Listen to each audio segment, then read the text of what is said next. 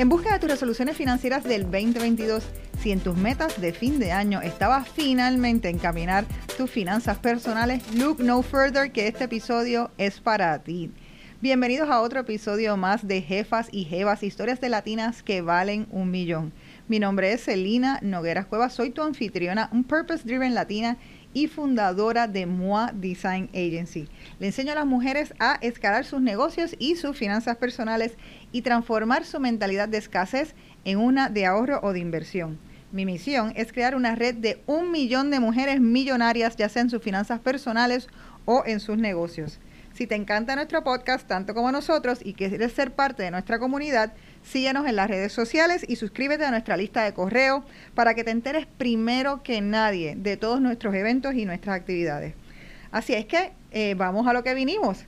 Un año nuevo siempre es un buen momento para establecer nuevas metas. Ya lo hemos dicho antes en el podcast. Hemos lanzado también un podcast de cómo hacer tus metas de año nuevo. Así es que si una de ellas fue específicamente la financiera, aquí vamos a hablarte de 10 tips que te vamos a dar o 10 consejos de cosas que puedes hacer para mejorar tus finanzas. La primera y más importante es crear un fondo de emergencia. ¿Cuántas personas que están escuchando cuando vino la pandemia se dieron cuenta que no tenían un fondo de emergencia y por eh, desgracias de la vida o perdieron sus trabajos o estuvieron mucho tiempo sin trabajar? Los fondos de emergencia usualmente se calculan a 3 a 6 meses de tu salario que tengas ahorrado en una cuenta de banco, usualmente cuenta de banco de ahorro aparte, para que tú puedas precisamente, en caso ya sea una emergencia de salud, una emergencia de trabajo, que por alguna razón no puedas estar trabajando por un periodo de tiempo, puedas cubrir tus gastos. Usualmente a veces la gente hace o seis meses de los gastos que tú tienes eh, mensuales o tres meses de lo que te ganas. Ese dinero siempre es bueno tenerlo en una cuenta de ahorro que sea accesible, o sea que para esto estas cuentas que combinan las cuentas corrientes con cuentas de ahorro funcionan súper bien. So, ese es el fondo de emergencia. Si al día de hoy, either eh, utilizaste su fondo de emergencia durante la pandemia, lo utilizaste por las navidades o por alguna otra razón o nunca lo has creado, la primera meta que te voy a recomendar antes de hacer todas las otras es que crees tu fondo de emergencia. Segundo consejo, hacer entonces un hábito de ahorro queremos para poder, todo el mundo está hablando ahora mismo de invertir dinero, pero para invertir dinero primero tenemos que ahorrar dinero, ¿verdad? No se puede uno invertir lo que no tiene. Así es que vamos a hacer una mentalidad no solamente de ahorro, sino vamos a hacer un plan de ahorro. Para esto hay muchas formas en que lo podemos hacer. Desde la primera es hacer transferencias automáticas. Eso significa que podemos programar nuestra cuenta de banco para que en los momentos en donde nosotros cobramos, ya sea quincenal, semanal o bisemanal, podamos retirar inmediatamente llegue ese dinero, una cantidad de dinero que vaya directo a la cuenta de ahorros. Ahorita podemos hablar de cómo es que vamos a calcular ese dinero, porque obviamente tienes que prever para tus gastos corrientes y lo que sobra entonces los gastos corrientes, ahí sacas un por ciento para la parte de ahorro. A las personas que son tecnológicas y les gustan los apps, existen dos apps que les voy a estar recomendando. El primero es el app de Acorns. Acorns te permite redondear los dólares, es decir, si tú fuiste a comprarte un café y el café costó 2.47, redondea al próximo dólar esa cantidad de dinero y te las va poniendo en un fondo de ahorro que tú no estás viendo e incluso la plataforma tiene para mantenerlos ahí como ahorro, pero si no también puede hasta invertir ese dinero. Ellos invierten el dinero en algunas de las compañías que tú les digas o ellos también pueden eh, sugerirlas por ti de acuerdo al nivel que tú le digas si eres un nivel moderado o más agresivo de, de inversionista. Así es que para las personas que no quieren darle mucho pensamiento a eso, pero quieren poder tener un ahorrito, inclusive poderla multiplicar, abrir una cuenta de Acorns es maravilloso. Para las personas que tienen trabajos en empresas eh, corporativas que ofrecen 401ks, la otra es tratar de aumentar la aportación al 401k. Aumentar la aportación es no irte con la aportación mínima que te descuentan a ti, sino tú pedir que te aumenten de tu parte la aportación al 401k y eso puede escalar hasta anualmente a una cantidad de sobre 20 hasta 40 mil dólares. El tercer consejo es mejora tu crédito. Una de las cosas que a veces no estamos pendientes y precisamente es como que si no lo veo no sé ni dónde está, es el crédito de cada persona. Si tienes menos de 700 dólares en tu puntuación crediticia, es momento de querer aumentar esa puntuación crediticia. La puntuación crediticia nos ayuda a que nos den desde préstamos, tarjetas con mejores intereses. ¿Qué hace eso? Obviamente, pues al tú tener un mejor interés, realmente al final del día estás pagando menos. Así es que es sumamente importante. Hay veces que nosotros en los 20 y casi en los 30 también no nos preocupamos por tener un buen crédito. Tener un buen crédito es más importante de lo que pensamos. Así es que existen diferentes formas para poder subir ese crédito. Algunos de los tips sería, por ejemplo, pagar, una de las cosas más importantes para tener un buen crédito es pagar todas las cosas al día. Eh, ustedes saben cuando nos llega una, un recibo, ya sea de una tarjeta de crédito y dice la fecha límite para pagar, pues una de mis recomendaciones es que uno pague antes de esa fecha límite. O la otra cosa que uno puede hacer es que uno cuadre precisamente para depósitos directos. Y eso evita que entonces nosotros, ya sea por un descuido, porque se nos olvidó, podamos pagar las cosas a destiempo. Así es que es bien importante para el crédito, lo primero es no estar en lo que se llama en delincuencia, eh, de que estemos en más de 30, 60 o 90 días.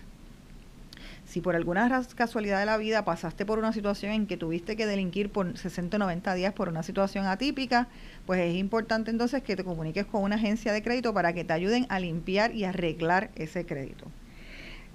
Eh, a ponerlos, como les dije, poner los pagos por depósito directo es una de las soluciones. Yo les voy a contar una que yo personalmente hago y es que yo inmediatamente yo cobro, o sea, en este caso, en mi, en mi caso yo cobro bisemanalmente, inmediatamente yo cobro, yo calculo cuáles son los pagos de esa quincena o de ese periodo de tiempo y los hago al mismo momento. No espero cuando supuestamente es que hay que pagar, no espero a la fecha de llegar a cobro. Ojos que no ven, corazón que no sienten. Si tú ese dinero sabes que no cuentas con él, no lo usas y no lo malgastas. Y el último consejo para mejorar tu eh, situación crediticia es baja las tarjetas de crédito. Las tarjetas de crédito al tope eh, hacen mucho daño a tu crédito. Una recomendación es que las tarjetas de crédito se tengan entre un 20 a un 30% de su capacidad. Vamos a decir el caso que tienes una tarjeta de crédito con una capacidad de 10 mil dólares, pues es importante que la tengas debajo de los 3 mil dólares, preferiblemente debajo de los 2 mil dólares y que entonces no sigas excediéndote porque eso afecta lo que se llama ahí la, la parte de la empírica, la parte crediticia de cuánta capacidad entonces tienes para crédito. Y en ese caso también, en el caso de las tarjetas, es bien importante, ustedes saben cuando vamos a, las tiendas eh, y nos ofrecen la tarjeta de crédito de la tienda y te dicen, ah, es que si estás comprando esto, te voy a ofrecer con esta compra un 20, un 25 y entonces empiezan a hacer... Eh, una oferta bien seductora para que tú saques una tarjeta de crédito nueva. Pues es bien importante empezar a decir que no y saber decir que no en esos casos porque ellos están bien entrenados para que tú les digas que sí. Es bien importante decirles que no porque obviamente mientras más tarjetas de crédito en uso tú tengas abiertas, eso afecta también tu compromiso crediticio. Número cuatro, haz un presupuesto. La parte del presupuesto la puse cuatro, pero eso no significa que es menos importante. Esta es de las más importantes. ¿Y por qué esta me tiene particularmente bien preocupada hoy en día? Porque estamos, ¿verdad?, en comienzos del 2022 y se está diciendo que viene en el 2022 una inflación y ya estamos viendo el producto de la inflación, todo está subiendo alrededor de 6%. Hay ítems como la carne, la gasolina que están subiendo más de 16%. Eso significa que si eso el ítem costaba un dólar, va a estar costando 1.16 si la luz te salía en 100 dólares, va a estar saliéndote en 116 dólares. Así es que es bien importante hacer un presupuesto ante este escenario, porque incluso ir al supermercado se ha convertido que posiblemente ustedes han visto el incremento en la factura del supermercado. Cuando ustedes van y ustedes dicen, mira, pero los otros días tenía tres bolsas de supermercado y había gastado 150 dólares. Y yo decía, ¿en dónde está este dinero? Y si uno ahora no está pendiente, entonces pues es dinero que se le puede ir a uno y se le puede escapar y no estamos para, para eso en estos momentos. Así es que es bien importante estar pendiente de los precios. Pero para hacer un budget, uno lo que tiene que hacer es, primero, tienes que hacer una lista de tus gastos fijos. Los gastos fijos son los gastos que tú no puedes escapar y que todos los meses tienes. Es decir, renta, luz, celular, comida, la comida básica. No, todavía no estamos en la parte de restaurantes y los gustitos. La comida básica, plan médico y préstamo eh, préstamos que ya hayas comprometido, préstamos estudiantiles o algún otro préstamo que hayas cogido, pues esos son tus gastos fijos. Tú tienes que entonces ver y comparar esa tabla con lo que tú ingresas. A mí me gustaba siempre ponerla, precisamente tratar de dividir eh, proporcionalmente entre ambas quincenas. porque hay veces que la gente no le presta atención a eso y entonces tiene una quincena que tiene muchos más gastos que otra y entonces se queda descuadrado y no sabe por qué, porque cuando dice, pero es que yo me gano más que, que, lo, que, que lo que gasto. Pero es que no están pendientes, es que no hay una buena distribución de los pagos que tiene que hacer en, dependiendo de la forma en que cobra. Y entonces hay quincenas que a lo mejor le sobra más dinero y quincenas que le sobra menos y no tiene esa conciencia. So, usted puede poner eso ya sea una tabla de Excel, es una forma posible, y poner cuáles son esos gastos y luego cuáles son esos gastos que no son fijos. Ahí pudiéramos poner el beauty, ahí podemos poner restaurantes, ahí podemos poner entretenimiento, cualquiera de viajes, ahí podemos poner otras categorías que son flexibles y que se mueven, pero que igual flexibles son es que si usted en ese momento tiene menos dinero, pues usted se ajusta los pantalones y entonces no compre esa taquillita que le costó 175 dólares porque pues no hay budget para eso y usted puede decidir y tomar mejores decisiones y decisiones más informadas con relación al dinero que tiene y no tiene. A ustedes les sorprendería saber la cantidad de personas que yo le pregunto cuántos son tus gastos fijos mensuales y no me lo saben decir de memoria. En mi caso yo vivo obsesionada al día de hoy todavía contando semanalmente cuáles son los gastos proyectados para saber si estoy bien en los gastos que estoy teniendo eh, de restaurantes, etcétera, para no salirme de esa ecuación. Así es que tirar esos números constantemente es un, es un súper buen hábito que puede hacer para evitar esos descuadres. Eh, luego, hay una partida que es bien emocionante, eh, que yo le llamo la partida de eh, Expensive Coffees, la partida de Delivery Service, la partida de Marshalls. Esa partida de dinero que se junta y que de momento, ¿cuántas veces no hemos ido a Marshalls y vamos por una cosita de, de 5.99 y terminamos con 45 o 50 dólares? Igualmente pasa si vamos a la farmacia. El promedio de ticket en la farmacia de calculado por, de, por Walgreens es más de 45 dólares cada vez que uno va allí. Así es que te podrás imaginar en esas cosas que uno no necesariamente está pendiente, pero va invirtiendo dinero. Si ese cafecito de 3.99, de 5 dólares que te tomas todos los días, por 5 días son 25, son 100 dólares al mes que pudiste haber ahorrado. Eso hay que estar bien pendiente y de verdad saber si donde estamos invirtiendo, gastando nuestro dinero es en el lugar correcto. En el caso de las parejas, quería decirles, he tenido casos que conozco parejas o casadas o no casadas que comparten cuentas y de momento me encuentro con muchos problemas porque precisamente no tienen los mismos hábitos de gasto y de ingreso. Así es que es bien importante y es mi recomendación que cada persona tenga una cuenta individual y existe entonces una cuenta compartida para las cosas y los gastos que quieren compartir. Eh, eso evita entonces que gasto como sea de ropa, que le estén haciendo preguntas que, ay, mira, ¿y por qué te compraste esta ropa? ¿Por qué compraste esto con el dinero compartido? Así que yo sugiero que el dinero compartido se mantenga precisamente para las cosas que son de los dos de la casa y que cada cual haga con su dinero lo que quiere y lo administre como quiere y le evita también problemas. Para apps para esto existe un app maravilloso que se llama Simplify que pueden después buscar nuestro blog en jefasyjevas.com y ahí también ver los apps que nosotros les estamos recomendando que los pueden ayudar con todos estos temas, pero en el caso de Simplify es una de las herramientas más importantes, dijo el New York Times, que es la mejor app ahora mismo precisamente para hacer budgets.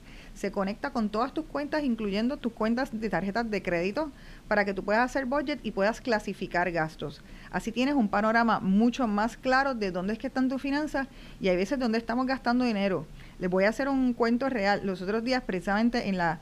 Nosotros tenemos, yo tengo una cuenta compartida con mi pareja que solamente usamos, esa cuenta es compartida para viajes, pero habíamos conectado la cuenta del el pago de la administración de un apartamento que compramos. El apartamento lo vendimos y lo vendimos en junio. Y no, eh, como esa cuenta es la cuenta del dinero de viajes, no las chequeamos consistentemente se hacen bien pocas transacciones y estaba cuadrándola yo esta semana precisamente para empezar las cuentas claras el próximo año y cuando veo me seguían cobrando 340 dólares, me los cobraron todos estos meses hasta el mes de enero, no habían desconectado la cuenta. Y yo por no haberme puesto a ver hacer la revisión constante, pues quitaba los 300 dólares y no necesariamente me daba cuenta. Eh, y creía pues que es que teníamos esa cuenta bajita. Así es que esas son cosas que es bien importante realmente estar pendiente y estarse monitoreando, o sea, pendiente de saber, porque hay veces que igual digo eso, puede ser ah, este, el fee de Apple de 3.99, el fee de Hulu de 11.99 y cuando empiezas a, sumar eh, tienes una cantidad de dinero bien grande y posiblemente hasta en apps que no estás necesariamente ni usando. Luego entonces vamos a las tarjetas de crédito. Una de las cosas más importantes y de las metas que todo el mundo debe tener si tiene las tarjetas trepas. Yo en mis 20 trepé las tarjetas de crédito mías hasta el New y en los 30 fue que tuve que empezar a trabajar bajando esas tarjetas de crédito. Y créame que fue bien doloroso. En un momento dado tenía dos tarjetas, eh, saqué una tercera eh, para supuestamente pasar el, el, el, balance y tener 0% de interés, que es una de las recomendaciones de ahorita, pero que hice, caí en el error de ponerla y treparla también. Así es que eso me consta de primera mano que es bien difícil y se siente súper bien empezar a saldarlas.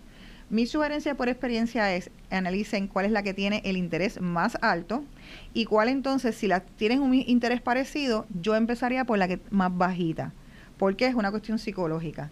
La más bajita entonces tú puedes empezar a tener unos small wins y así te pompeas y vas entonces motivándote a que saldaste esa, entonces vas a la próxima. Hay personas que dicen que sales la que tiene más primero. Yo psicológicamente me funcionó lo inverso. Yo me pondría una meta agresiva este Navidades. Les voy a admitir que me fui un poquito por la borda con unos regalitos que me hice yo misma, de mí para mí. Así es que ya yo hice mi budget y yo dije, tengo que tener en estos próximos meses una estrategia más agresiva de bajar la tarjeta de crédito, porque no está donde yo la quiero tener. Yo la tenía en casi en el mínimo, casi en, cero. Quiero volver a sentirme, sentía súper libre. Así que quiero volver a sentirme así de libre. Así es que voy a hacer una meta más agresiva. Por tanto, tengo que cohibirme en otras áreas de, gastos eh, que no son los gastos fijos para poder entonces ponerle más dinero a las tarjetas de crédito. Y bajar el balance una tarjeta a la vez. No te desesperes, no hay que hacerlo todo a la misma vez tarjetas de crédito, ponte la meta de no abrir otra tarjeta de crédito este año. Si tienes las tarjetas de crédito ya, no abras más tarjetas de crédito. Como les dije, es bien fácil caer la tentación. Ay, voy a abrir la de la de Marshalls, voy a abrir la de Macy's, la de Banana Republic, esta y la otra. Cada, cada tienda hoy en día te vende una tarjeta de crédito diferente. Trata de evitar tener esas tarjetas porque muchas veces, si no sabes controlar, te resultan en una tentación.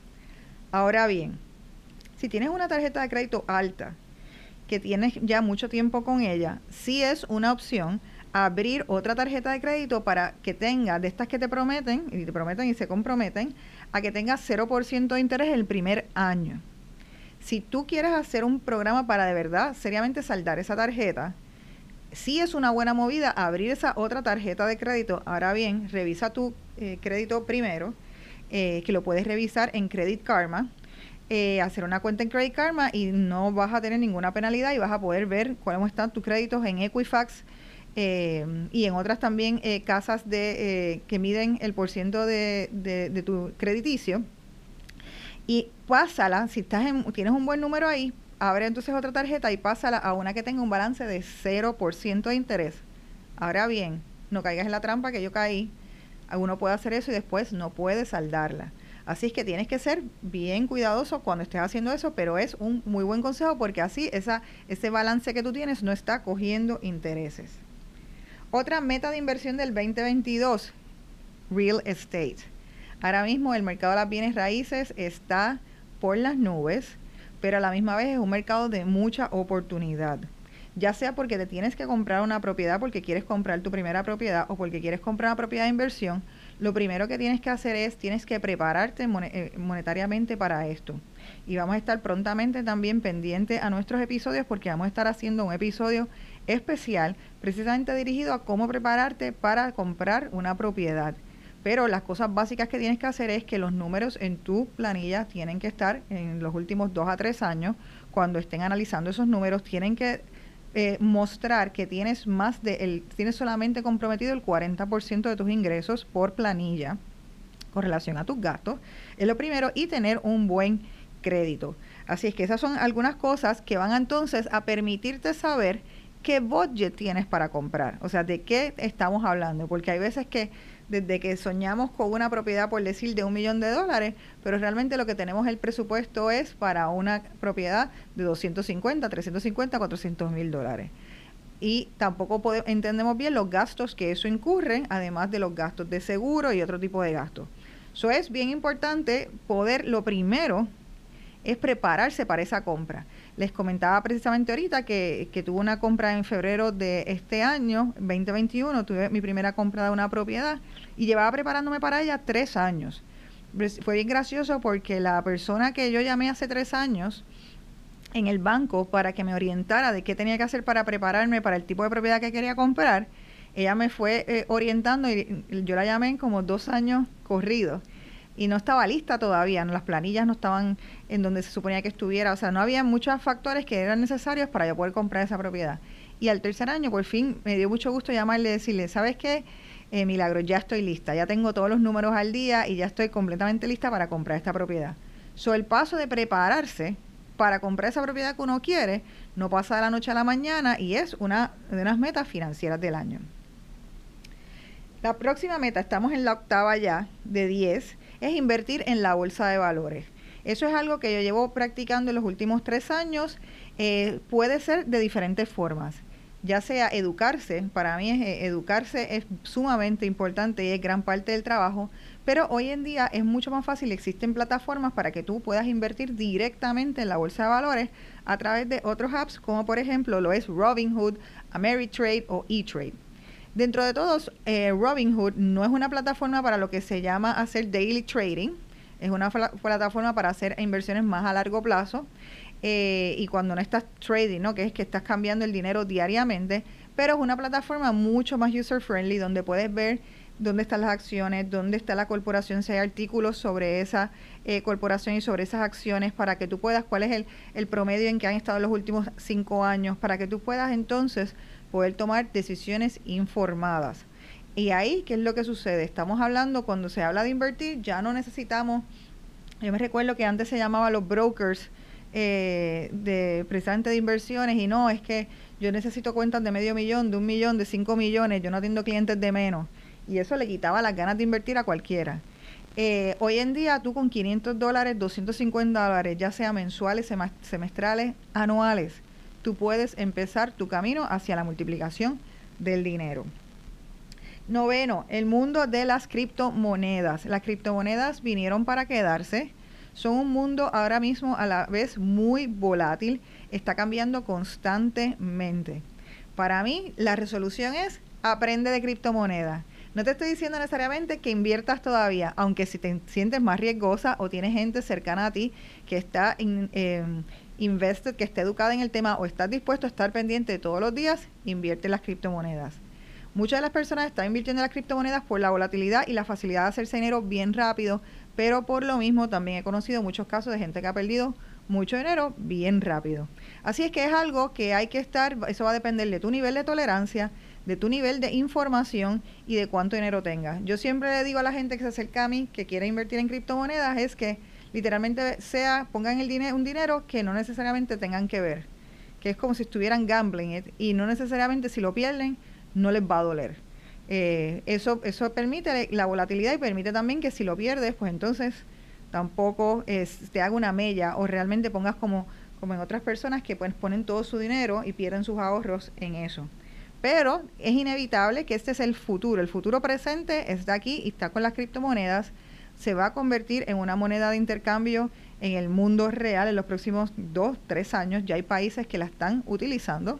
Así es que sí es bien pendiente que no lo ignoremos y que aprendamos sobre esto.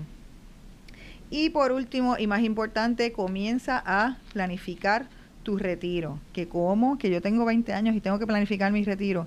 Sí, y yo voy a estar cambiando esta palabra de retiro por la palabra que a mí me gusta, que es independencia financiera si yo hubiese sabido esto hace muchos años, yo estaría, yo diría que yo tuviera posiblemente como cinco veces y no tendría que trabajar tan duro como trabajo hoy en día, eh, porque precisamente tenemos una falta de educación con relación a lo que es el retiro, la, la planificación financiera. Así es que si no has escuchado uno de mis webinars sobre cómo cambiar la mentalidad de ahorro a una de inversión, te exhorto a que lo hagas porque ahí hablo de la regla de los 25 la regla de los 25 es cómo tú vas a planificar. Tú dices, ¿con cuánto dinero me tengo que retirar? Pues la forma de calcular el dinero con quien tú te quieres retirar es multiplicándolo por 25. Tú multiplicas cuánto dinero anualmente te quieres hacer cuando no recibas otros ingresos y solamente dependas de ese por 25. y ahí está tu número mágico. Luego que tú saques ese número mágico, tienes que fajarte, mamita, para conseguirlo y poder conseguir la independencia financiera que tanto quieres. Así es que nada, eh, eh, aquí van mis 10 tips. Voy a repasarle los 10 tips que hemos discutido en el día de hoy, que son posibles resoluciones financieras para ti. No tienes que hacerlas todas. A unas personas van a gustarle unas más que otras y van a necesitar unas más que otras porque estamos en diferentes momentos de la vida. O sea que tenemos crear un fondo de emergencia para los que no tengan un fondo de emergencia, aumentar tus ahorros, mejorar tu crédito, hacer un presupuesto y en estos momentos de inflación, ojo al pillo, saldar las tarjetas de crédito, ponerte de meta, mira básico, no abrir una tarjeta de crédito más, prepararte y para que puedas eventualmente invertir en real estate o bienes raíces, invertir en la bolsa de valores, aprender, solamente vamos a aprender de criptomonedas y empezar a planificar tu retiro. Y una vez tú decidas cuál de esas resoluciones son las que tú quieres para este 2022, cinco cositas fáciles que tienes que hacer. Una, escríbelo. Parece una magia particular, pero cuando tú escribes las cosas es mucho más posible visualizarlas y es mucho más posible que ocurran. Dos, hazlo específico. Sé específico con tus metas. Tres, hazlas medibles, que tú puedas decir después, sí, eso que quería hacer lo logré y en esta cantidad. Cuatro, ponte una fecha límite para cuándo es que quieres lograrlo. No lo dejes para la buena de Dios. Ponte una fecha concreta. Y asegúrate que sean tus objetivos, que no sean los objetivos ni de un amigo tuyo, ni de tu mamá, ni de tu novio, ni de tu esposo. Sean tus objetivos reales. Así es que, jefa y jevas, muchísimas gracias. Hemos llegado al fin de este podcast. Muchísimas gracias por sintonizarlo. El 2022 yo quiero que tú te dejes espacio para fortalecer esa mentalidad de ahorro y la conviertas en una de inversión. ¿Por qué? Porque lo que viene con la inflación nos tenemos, mira, que amarrar esas correas porque viene un periodo inflacionario donde todos los precios van a subir. Así es que yo no quiero ver tu dinero bajar por eso. Nosotras tenemos que ser más listas y por eso es que yo sé que tú estás juqueada con jefa y jeva. Porque en el 2022 tú vas a ser la jefa y jeva de tus finanzas personales. Así que muchas gracias por sintonizar otro episodio más y espero que estos tips te hayan gustado. Déjanos un comentario si te gustó y sobre qué quieres escuchar más.